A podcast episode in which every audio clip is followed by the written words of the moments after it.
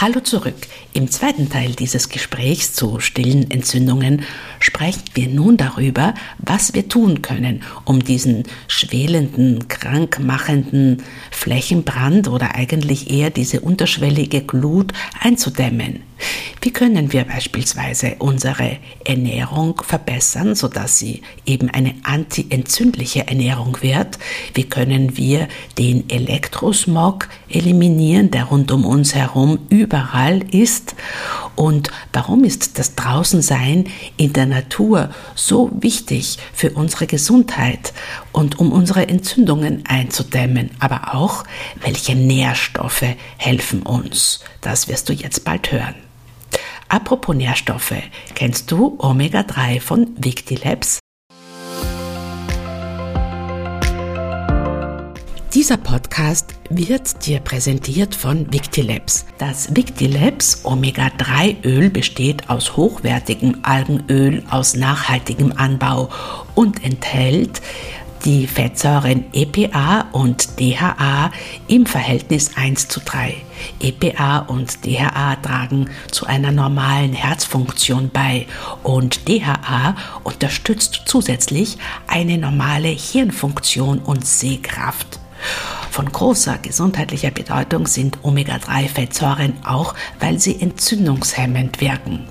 Chronische Entzündungen begünstigen ja die Entstehung vieler Erkrankungen wie Diabetes, Krebs, Autoimmunerkrankungen und Herz-Kreislauf-Erkrankungen.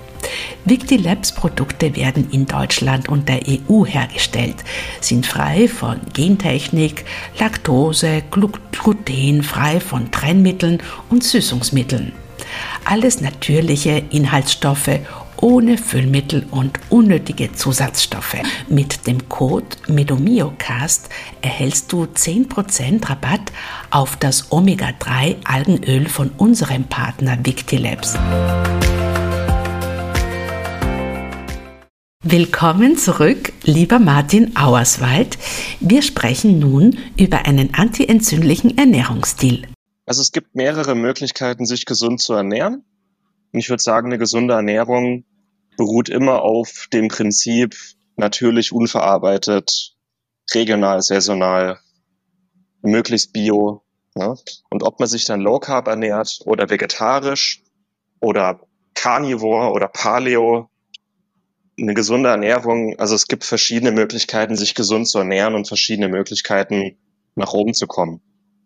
Aber das Grundprinzip sollte immer natürlich und unverarbeitet sein. Das ist das Wichtigste. Und regional und saisonal. Also jetzt im März esse ich keine äh, Erdbeeren, die im Gewächshaus in Chile angebaut und unreif geerntet und hergepackt werden. Das ist nicht saisonal. Ähm, ich schaue dann einfach, was ist jetzt im März reif, was wächst, was ist da ähm, aber wirklich dieses natürlichen Unverarbeitet. Die Leute streiten sich, was ihr, welche Ernährung jetzt die beste ist und dass ihre irgendwie überlegen ist. Aber wir sollten uns auf die Grundprinzipien fokussieren. Natürlich unverarbeitet, breit gefächert, divers, bio und der Rest ist sekundär. Das ist so der Punkt. Und diese ganzen antientzündlichen Lebensmittel, das sind zunächst mal Lebensmittel, die uns mit Nährstoffen versorgen und die uns mit Informationen und Antioxidantien versorgen oder Sekundärstoffen versorgen, ähm, die im Grunde auch direkt Entzündungen lindern, aber auch Signalwege in unserem Körper aktivieren können, die auch, dass der Körper quasi sich von selber heilen kann und selber Entzündung runterschalten kann. Und meine, also klar, eine gesunde Ernährung besteht aus pflanzlichen Lebensmitteln und Pilzen auf der einen Seite aber auch, aber auch tierische Lebensmittel. Das heißt ja immer wieder, Fleisch ist direkt entzündungsfördernd oder Eier sind entzündungsfördernd.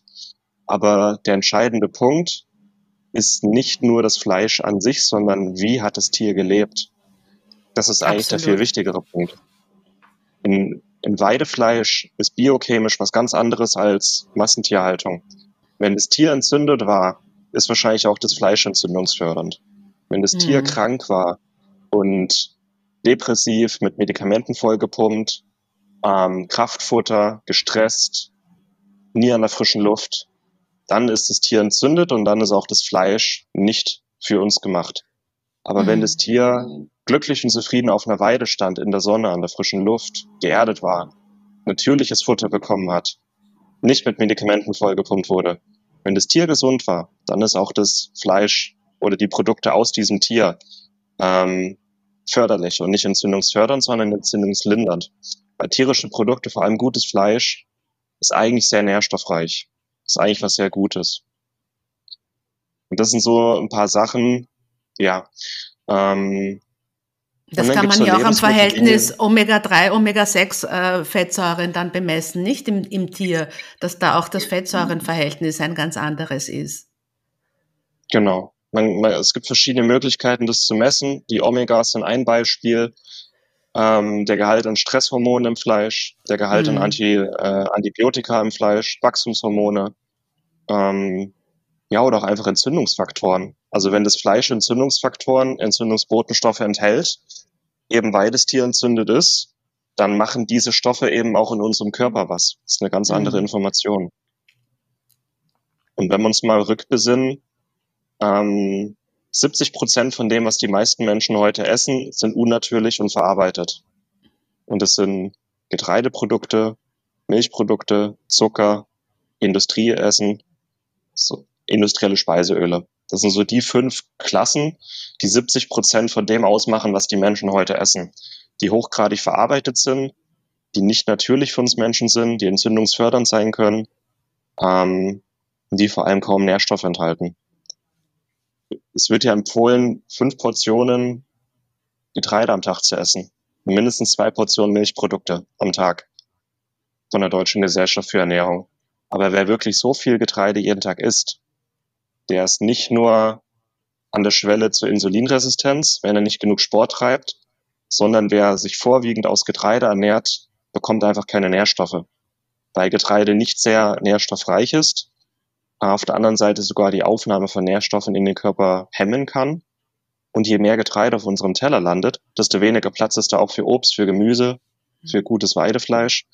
Und so diese ursprünglichen Lebensmittel, die sollten eigentlich 80 bis 100 Prozent ausmachen sollten eigentlich 80 bis 100 Prozent auf unserem Teller Obst, Gemüse haben, Pilze, Beeren, Wurzeln, ähm, Fleisch, Fisch, Eier. Das sollten eigentlich der Großteil auf unserem Teller sein. Und das sind, wenn man uns mal das anguckt, sind eigentlich die Lebensmittel, vor denen heute gewarnt wird. Eier gelten immer noch als gesundheitsschädlich. Fleisch gilt immer noch als krebsfördernd. Ne? Das gute Vollkorngetreide lieber. Aber eigentlich ist es genau andersrum wenn wir uns mal angucken, wie wir Menschen uns Jahrmillionen ernährt haben, wie sich Naturvölker heute ernähren, die sowas wie Diabetes nicht kennen, wo die meisten Nährstoffe drin sind. Und wenn wir uns auch mal die Studien angucken, also das, was in der Wissenschaft rauskommt, was in Studien gezeigt wird und das, was dann empfohlen wird von der Deutschen Gesellschaft für Ernährung und allen anderen, ist ein Riesenunterschied. Und wenn wir uns die Studien angucken, die landen immer wieder bei dem, was in der Natur vorzufinden ist, was wir jagen und sammeln können, ursprünglich gesprochen, das sind eigentlich die nährstoffreichsten und antientzündlichsten Lebensmittel, die wir essen können. Und das sollte unsere Ernährung auf, äh, aufbauen. Ja. Das heißt, auch die, die Vollkornprodukte, die immer wieder propagiert werden, äh, sollte man vielleicht nicht gar nicht, aber weniger oder auch stärkehaltige ja äh, Kohlenhydrate. Wie würdest du das beurteilen? Also Vollkorn oder generell Getreide bildet halt Abwehrstoffe. Getreide will nicht gegessen werden. Getreide wehrt sich davor, gegessen zu werden. Lektine. Mit Gluten, mit anderen Stoffen. Ja. Mhm. Und Sauerteig sollte eigentlich die Form sein, wie wir Getreide konsumieren. Weil Sauerteig ist vorverdaut, ist fermentiert, ist bekömmlich, ist auch ein bisschen nährstoffreicher. Aber Getreide sollte halt nicht die Grundlage unserer Ernährung sein. Es sollte kein Grundnahrungsmittel sein, ähm, eben damit wir noch Platz für andere Sachen auf dem Ernährungsplan haben. Ähm, aber wenn jetzt jemand viele Kohlenhydrate braucht, Sportler oder wer einen sehr aktiven Alltag hat, der kann auch mehr Getreideprodukte essen oder ähm, unschädliche Getreideprodukte wie Reis. Reis ist ähm, neutral. Es ist eine gute Stärkequelle. Reis enthält keine Nährstoffe, aber auch nicht viel Schädliches, wenn man ihn gut wäscht. Das ist dann für alle, die einen aktiven Alltag haben. Aber die meisten von uns verbringen ja ihren Tag sitzen, die meisten von uns sind eher gestresst und haben ein bisschen Übergewicht. das sollten halt Getreideprodukte oder starke Kohlenhydratquellen nicht die Primärquelle für Energie sein. Sowas wie Kartoffeln, Süßkartoffeln ähm, sind viel nachhaltiger, natürlicher, enthalten viel mehr Nährstoffe, Vitalstoffe als Getreide. Was sind denn speziell antientzündliche Lebensmittel? Welche würdest du denn da besonders hervorheben, die uns helfen? Oder, oder ist das dann eher im Bereich der, der, der Nährstoffe, der Nahrungsergänzungsmittel? Ja, die Grundlage sollte schon die Ernährung sein. Also mal ganz banal, ich trinke jetzt gerade eine Tasse Chaga-Tee, es ist immer noch was anderes als eine Kapsel Chaga-Extrakt. Also wirklich anti-entzündlich sind eigentlich diese ganzen Lebensmittel, über die ich jetzt hier gesprochen habe. Natürlich unverarbeitet, nährstoffreich, bio. Und wirklich mal so ein paar anti-entzündliche Bomben, die wir haben, ähm, auch in der Ernährung, sind Vitalpilze, wie jetzt hier der Chaga, ähm, Kräuter, Wildkräuter, also sowohl die Küchenkräuter wie Rosmarin, Basilikum, Thymian als auch Wildkräuter, die wir sammeln, und wie einen Salat essen können. Äh, Zwiebelgewächse, Knoblauch, Zwiebeln, ähm, auch Gewürze wie Kurkuma, Ingwer, Kümmel. Gewürze sind eigentlich immer super reich an Antioxidantien.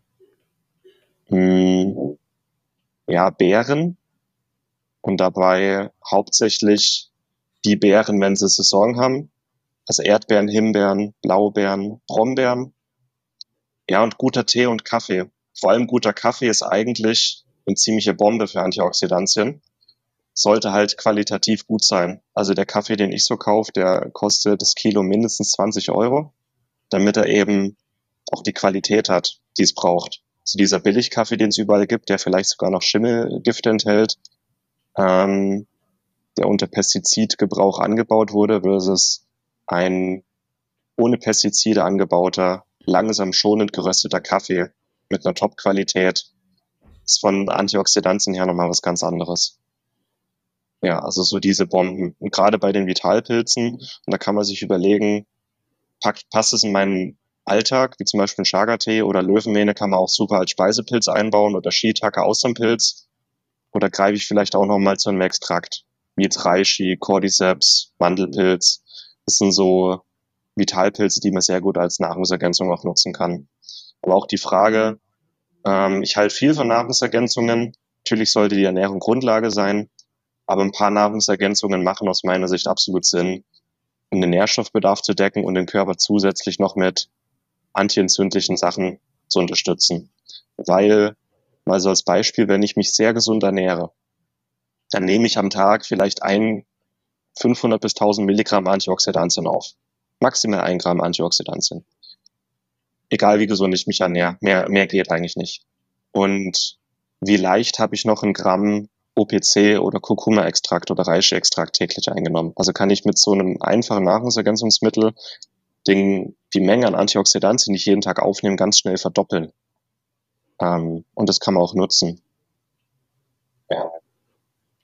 Das heißt, vielleicht kannst du mal aufzählen, gerade jetzt im Hinblick auf Frauen in der zweiten Lebenshälfte, welche Nährstoffe du dafür besonders wichtig erhal äh, halten würdest?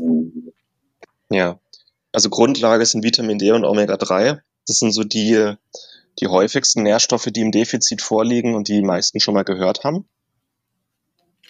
Und die auch unsere Selbstheilungskräfte ziemlich beeinflussen. Also auch wie unser Körper Entzündungen lindert und unsere Selbstheilungskräfte aktiviert. Das dritte, was ähm, ab 40 relevant wird, ist Coenzym Q10, weil unser Körper, bis wir 40 sind, davon viel selber bildet. Aber ab dem Alter von 40 lässt die Produktion von Q10 stark nach. Und Q10 ist wichtig für die Mitochondrien, für Energie. Das heißt, wir haben immer weniger Energie und gleichzeitig ähm, ja, gehen die Mitochondrien schneller zugrunde, wenn sie kein Q10 haben. Also das ist so etwas, was ich jedem ab 40 empfehle macht so im Zweifel macht eine Blutanalyse, aber äh, eigentlich hat wirklich fast jeder einen Q10-Mangel ab einem Alter von 40. So, ja, Vitamin D, Omega-3, Q10 sind so die wichtigsten. Ansonsten kann man mal eine große Nährstoffanalyse machen, gucken, was braucht mein Körper. Meistens fehlt halt auch Jod, Zink, Selen. Das sind auch Nährstoffe, die Enzyme aktivieren, die Entzündungen abbauen können oder freie Radikale abbauen können. Auch Eisen fehlt vielen Frauen. Bei Männern weniger ein Problem, bei Frauen schon eher. Wenn Eisen fehlt, ist auch blöd. Dann neigen wir auch mehr zu äh, Entzündungen. B-Vitamine, Folsäure fehlen ganz häufig. Kann man auch Dim. mal. Dim. Brokkoli, Dim. Genau, alles, was, was intensiv Grünes enthält, DIM oder Diindolmethan, das ist glaube ich. Kann man auch als Nahrungsergänzung zuführen, würde ich als Primärquelle aber auf, auf Grünzeug achten. Wildkräuter, Brokkoli. Ähm, aber gerade bei Frauen ab 50 oder nach den Wechseljahren ist DIM bei Wechseljahresbeschwerden oder wenn dann Sachen wie Hashimoto häufiger vorkommen, äh, eine Sache, die sehr gut helfen kann. Und ich bin generell ein Riesenfan von Heilpilzen, also Reishi, Cordyceps, ähm, um Entzündungen besser entgegen, zu entgegnen, um die Hormone in Balance zu halten. Reishi ist auch super stresslindernd und entspannend. Und der Cordyceps bringt einfach wieder mehr Energie ins System über Schilddrüse und Nebennieren. Ja, das sind so mhm. die einfachsten Sachen, die man machen kann, die auch einen riesen Unterschied machen können aus meiner Sicht. Ja. Sehr spannend. Du hast äh, am Anfang unseres Gesprächs hast du auch ähm, das Thema äh, Strahlung genannt. Da gibt's ja viele Menschen, die sagen, na ja, das ist ja gar nicht bewiesen und so weiter. Was weißt du über die Stresswirkung von elektromagnetischen Strahlungen? Wo, wo, wo finden wir die denn überall? Wo sind wir denen ausgesetzt und wie können wir sie vermeiden vor allem? Hm. Auch für alle, die sagen, es ist nicht erwiesen, selbst die WHO hat mittlerweile Strahlung als Auslöser für Stress, für Elektrohypersensibilität äh, bestätigt. Und ähm, Tumore im Kopf sind mittlerweile auch bestätigt, dass die durch Handystrahlung ausgelöst werden können. Also wer viel mit dem Handy am Kopf telefoniert, Vertriebler zum Beispiel, ähm, wenn die irgendwann einen Tumor im Kopf entwickeln, dann haben die Anspruch auf Schmerzensgeld. Das heißt, mhm. auch wenn bei der WHO sowas akzeptiert wird, dann hat das was zu bedeuten. Also da ist eine ganze Menge an wissenschaftlicher Evidenz dahinter. Und jeder, der sagt, ja, das ist so nicht erwiesen, das ist so ein Totschlagargument, kann ich aber nicht bestätigen. So, und die wichtigsten Quellen für Strahlung ähm, sind so die Sachen, die wir täglich nutzen. Unser Handy, unser Laptop, unsere Mikrowelle, äh, Elektrogeräte. Und viele missverstehen das häufig, dass sie sagen, ja, wir können doch ohne diese Sachen heute nicht mehr leben. Ja, müssen wir aber nicht. Also müssen wir auch nicht. Aber müssen wir die, die ganze Zeit unser Handy in der Hosentasche tragen? Müssen wir unser Handy überhaupt die ganzen Tag anhaben und bei uns tragen? Ich habe mein Handy 80, 90 Prozent des Tages ist mein Handy aus oder auf Flugzeugmodus. Das ist unheimlich schwer, mich zu erreichen. Einfach, wie, weil ich nicht den ganzen Tag erreichbar sein möchte, aber auch wegen der Strahlung. Wenn ich die Möglichkeit habe, dann nutze ich ein LAN-Kabel statt WLAN. Ich habe trotzdem Internet, aber 90 Prozent weniger Strahlung. Ich kann, kann man schauen, sogar ans Handy anschließen. Das LAN-Kabel. Ja, genau. Es gibt sogar so Konstrukte fürs Handy. Ja. Wie man überhaupt nicht schauen, eher auf, auf Bluetooth verzichten sollte, auch beim Computer, bei der Tastatur, bei der Maus sind ja Kabelverbindungen ja. immer noch ein bisschen besser. Ja, genau. Und dann ähm, natürlich Elektrogeräte in meinem Haushalt, Mikrowelle, Waschmaschine, Geschirrspüler. Bin ich da direkt daneben oder bin ich ein bisschen weiter weg? Ähm, das nächste sind Stromleitungen, Starkstromleitungen. Teilweise haben die Leute ja ihr Bett an der Wand und in der Wand ist eine Starkstromleitung. Und immer wenn äh, ein Strom fließt, entsteht ein Magnetfeld. Und dieses Magnetfeld kann sich auf unserem Körper auswirken.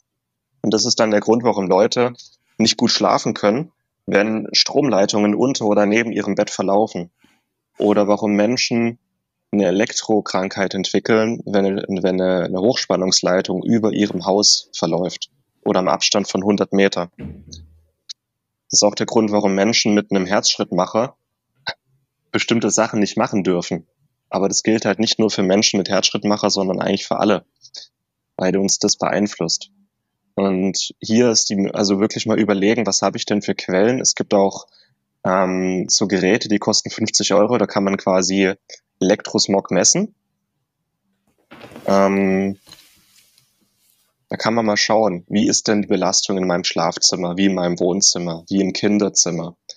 Und da kann man, also Starkstromleitungen in der Wand können wir nicht immer sehen, aber wir können dann zum Beispiel mal messen, wie ist denn die Belastung in meinem Alltag. Und auch hier Entscheidungen treffen, die förderlich sind, die mich mit weniger Strahlung konfrontieren.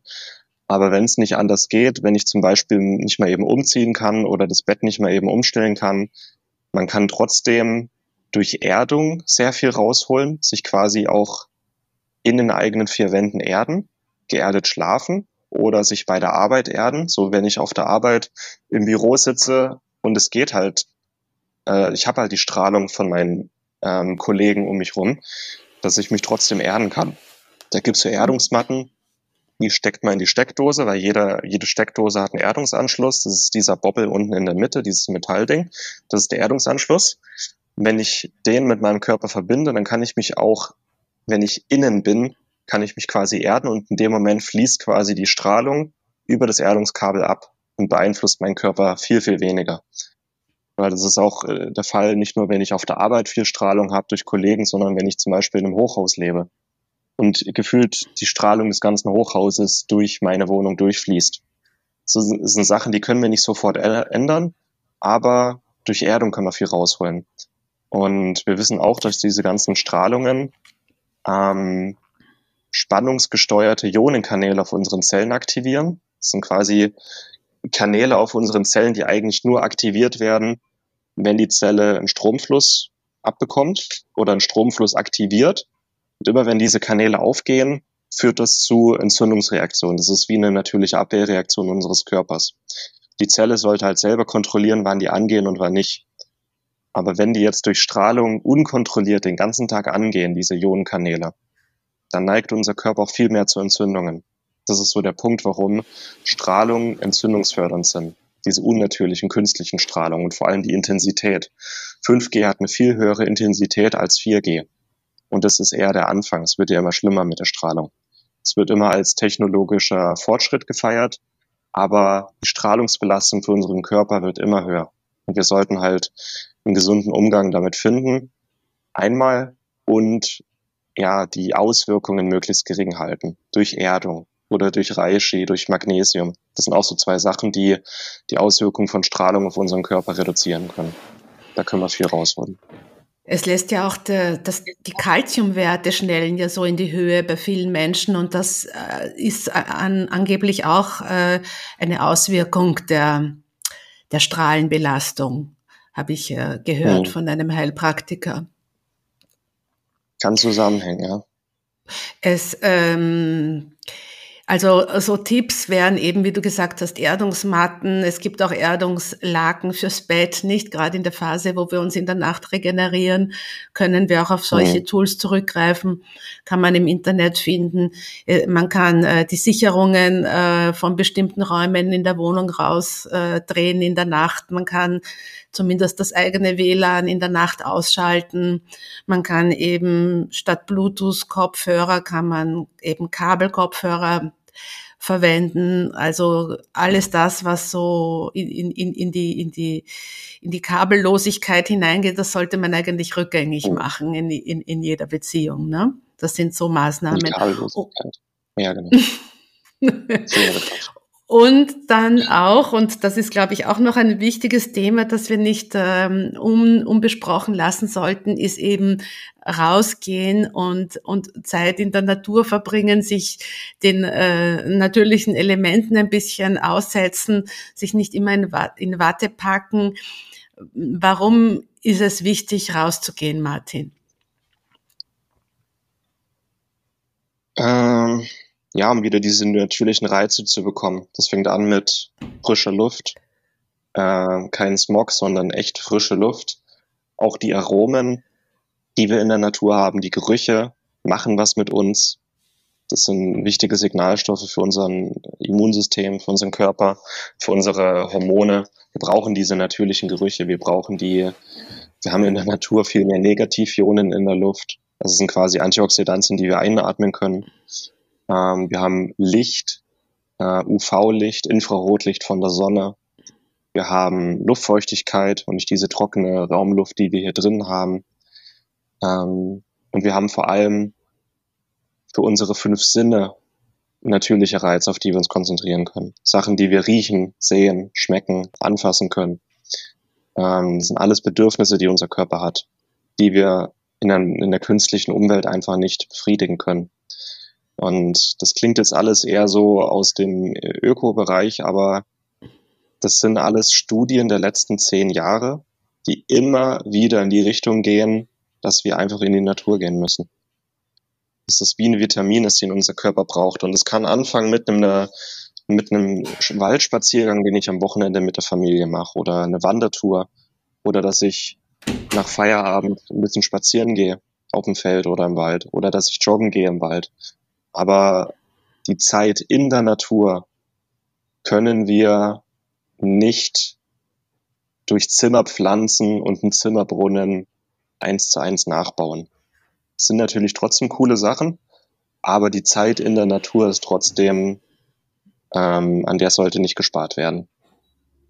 Absolut. Also auch, auch, es ist auch für die Augen entspannender, nicht? Ich, ich habe erst unlängst gehört in einem Podcast, dass wenn wir dauernd in, in der Nähe schauen, also quasi Computer etc., dass das eigentlich für die Augen immer eine Anspannung ist und dass der natürliche Blick eher der Blick ist, der in die Ferne geht, nicht? Das ist auch ja. so, so ein Element, nicht? Und, ähm, auch die, die, die Aromen im, im Wald, äh, wie du, wie du sagst, also da gibt's ja äh, einen Biologen, einen Österreicher, der darüber Bücher schreibt und, und Seminare über, über Waldbaden gibt. Also das ist einfach auch, kann man jetzt auch schon wissenschaftlich immer mehr belegen, äh, wie, wie gut uns das tut, sozusagen. Mhm. Ja, ja Martin. Ich glaube, wir haben ganz gut die, die, die Runde gemacht, sozusagen, was, was heute für einen antientzündlichen Lebensstil und auch gerade für Frauen in der zweiten Lebenshälfte wichtig ist. Also wir haben ganz viel über, über Stress gesprochen und was ist eigentlich Stress? Was ist alles Stress, was wir vielleicht gar nicht glauben, dass Stress eben ist und was das in unserem Körper bewirkt.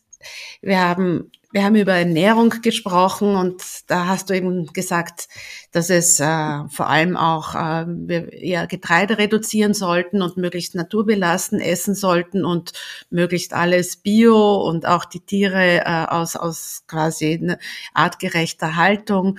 Dann haben wir ein bisschen über Nährstoffe gesprochen, welche Nährstoffe sinnvoll sind und äh, ja, genau, also jetzt am Ende über die Kraft des Sonnenlichts und, und der, der, der, des natürlichen Lebens und dass wir eben auch die elektromagnetischen Strahlungen reduzieren. Also das ist quasi, sind ganz tolle äh, Rezepte, damit wir wieder zu einem natürlichen Lebensstil zurückkommen, damit wir weniger schnell altern, damit wir wach bleiben. Ähm, das wäre so, es ist halt nicht in unserem, in unserer westlichen in unserem westlichen Lebensstil ist vieles halt nicht so leicht umzusetzen. Aber ich denke mir, wenn, wenn, wenn du einfach dich selber liebst und, und an deine, wenn dir deine Gesundheit wichtig ist, dann man kann ja gewisse Dinge so langsam ein, äh, ins Leben einführen, nicht? Das ist ja, muss ja nicht alles auf einmal, aber man halt immer allein schon, dass einem das bewusst ist, ist ja schon so viel, nicht? Allein schon, dass man denkt, okay, ich versuche mal um die Mittagszeit meine Arbeit zu unterbrechen und dann aber nicht in der, in der Firmenküche zu sitzen, sondern einfach raus an, an die frische Luft, mich ein bisschen bewegen, vielleicht auch mal äh, barfuß gehen, äh, mich, mich erden, eine, eine Erdungsmatte in, ins Büro mitnehmen oder für die, die zu Hause arbeiten, das kann man eben ja auch zu Hause sich beschaffen. Das sind alles äh, wichtige Maßnahmen einfach, wenn wir, ja, es ist schon gegen den Mainstream äh, an, ankämpfen. Es, es, es ist schon so, dass vieles davon einfach nicht, nicht das ist, was uns, was uns vorgelebt wird oder was sozusagen erwünscht ist. Das mhm. muss man sagen. Also es, es, es erfordert es erfordert doch viel an, an, an Widerstandsgeist und, und, und dann einfach an Überlebenswille äh, sozusagen, dass ich sage, ja, ich, das bin ich mir wert und das ziehe ich jetzt durch. Und dann wirst du auch auf eine andere Art und Weise deine zweite Lebenshälfte verbringen. Sehr schön auf den Punkt gebracht, Theresa. Sehr schön. Ja, vielleicht wollen wir noch abschließend unseren Hörerinnen und Hörern irgendein Tool, einen Tipp mitgeben, die sie, wo, wo man vielleicht besonders sich drin üben kann und wo wir dann vielleicht auch gemeinsam auf Instagram äh, uns da ge gemeinsam unterstützen können. Hast du da vielleicht eine Idee, einen Tipp, wenn es jetzt um antientzündlichen Lebensstil geht, was, was man da gemeinsam umsetzen könnte und üben könnte? Ja, wir könnten mal eine Woche keinen Schrott essen. Das wäre schon mal ein Anfang. Also wirklich Nichts mal eine Woche kein Zucker, nichts Industrielles, kein Zucker, kein Alkohol, keine Transfette, nichts Verarbeitetes, vielleicht auch mal kein Getreide. Und ja, vielleicht, dass die Leute jeden Tag, also irgendwie in die Natur gehen. Ich wollte jetzt sagen, jeden Tag einen Spaziergang in der Natur machen, aber das könnte dann schon wieder ein bisschen viel sein. Aber vielleicht mal eine Woche keinen Schrott essen. Vielleicht ist das ein Anfang. Die Sachen wegzulassen, die einem Energie nehmen, die nicht so gut sind. Ja. Transfette sind ja enthalten sowohl in Keksen, in, in, in frittierten Sachen, nicht? Vielleicht können wir das noch, darüber haben wir jetzt nicht so im Detail geredet, nicht? Versteckte Zucker sind auch in den Gürkchen im Glas enthalten und äh, natürlich in, in Pizzas und Soßen und äh, Fertigprodukten äh, ist auch überall Zucker drinnen. Also das sind so die, die, oh. die, die, die Quellen, auf die man achten muss, müsste. Ja, dann wollen wir das ja. einmal probieren. Eine Woche lang naturbelassen essen, nichts Verpacktes, nichts, nichts, was in einer Konserve daherkommt, außer also Fermente wären ja dann wieder ganz toll, am besten selbst fermentiert. Aber sonst ähm, nichts tiefgekühltes. Versuchen wir eine Woche selber zu kochen oder vorzukochen für die nächsten Tage und auf, auf Zucker und Transfette zu verzichten. Das wäre doch mal eine Challenge. Und dann danke ich dir, lieber Martin, dass du bei uns zu Gast warst.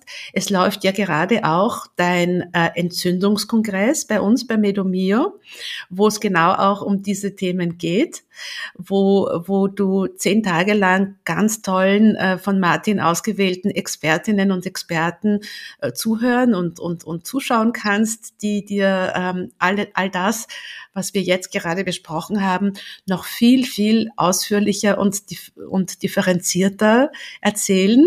Und ich lade dich ein, äh, bei diesem Kongress äh, dabei zu sein.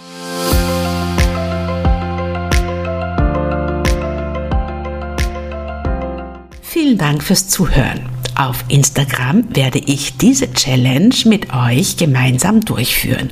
Eine Woche kein Fertigfutter, kein Zucker, keine hochverarbeiteten Mehle, also vor allem kein weißes äh, Weizenmehl, keine Fertigbrötchen.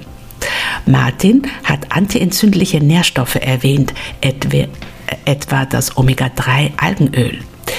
Mit dem Code MEDOMIOCAST erhältst du 10% auf das Omega-3-Algenöl von unserem Partner Victilabs.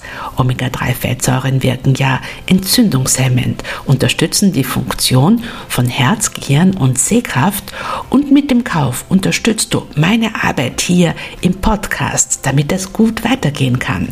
Den Link findest du in den Show Notes. Folge dem Immer Jung Podcast auf Instagram, abonniere uns auf allen gängigen Podcast-Plattformen und lass sehr gerne eine Bewertung auf Spotify oder iTunes da.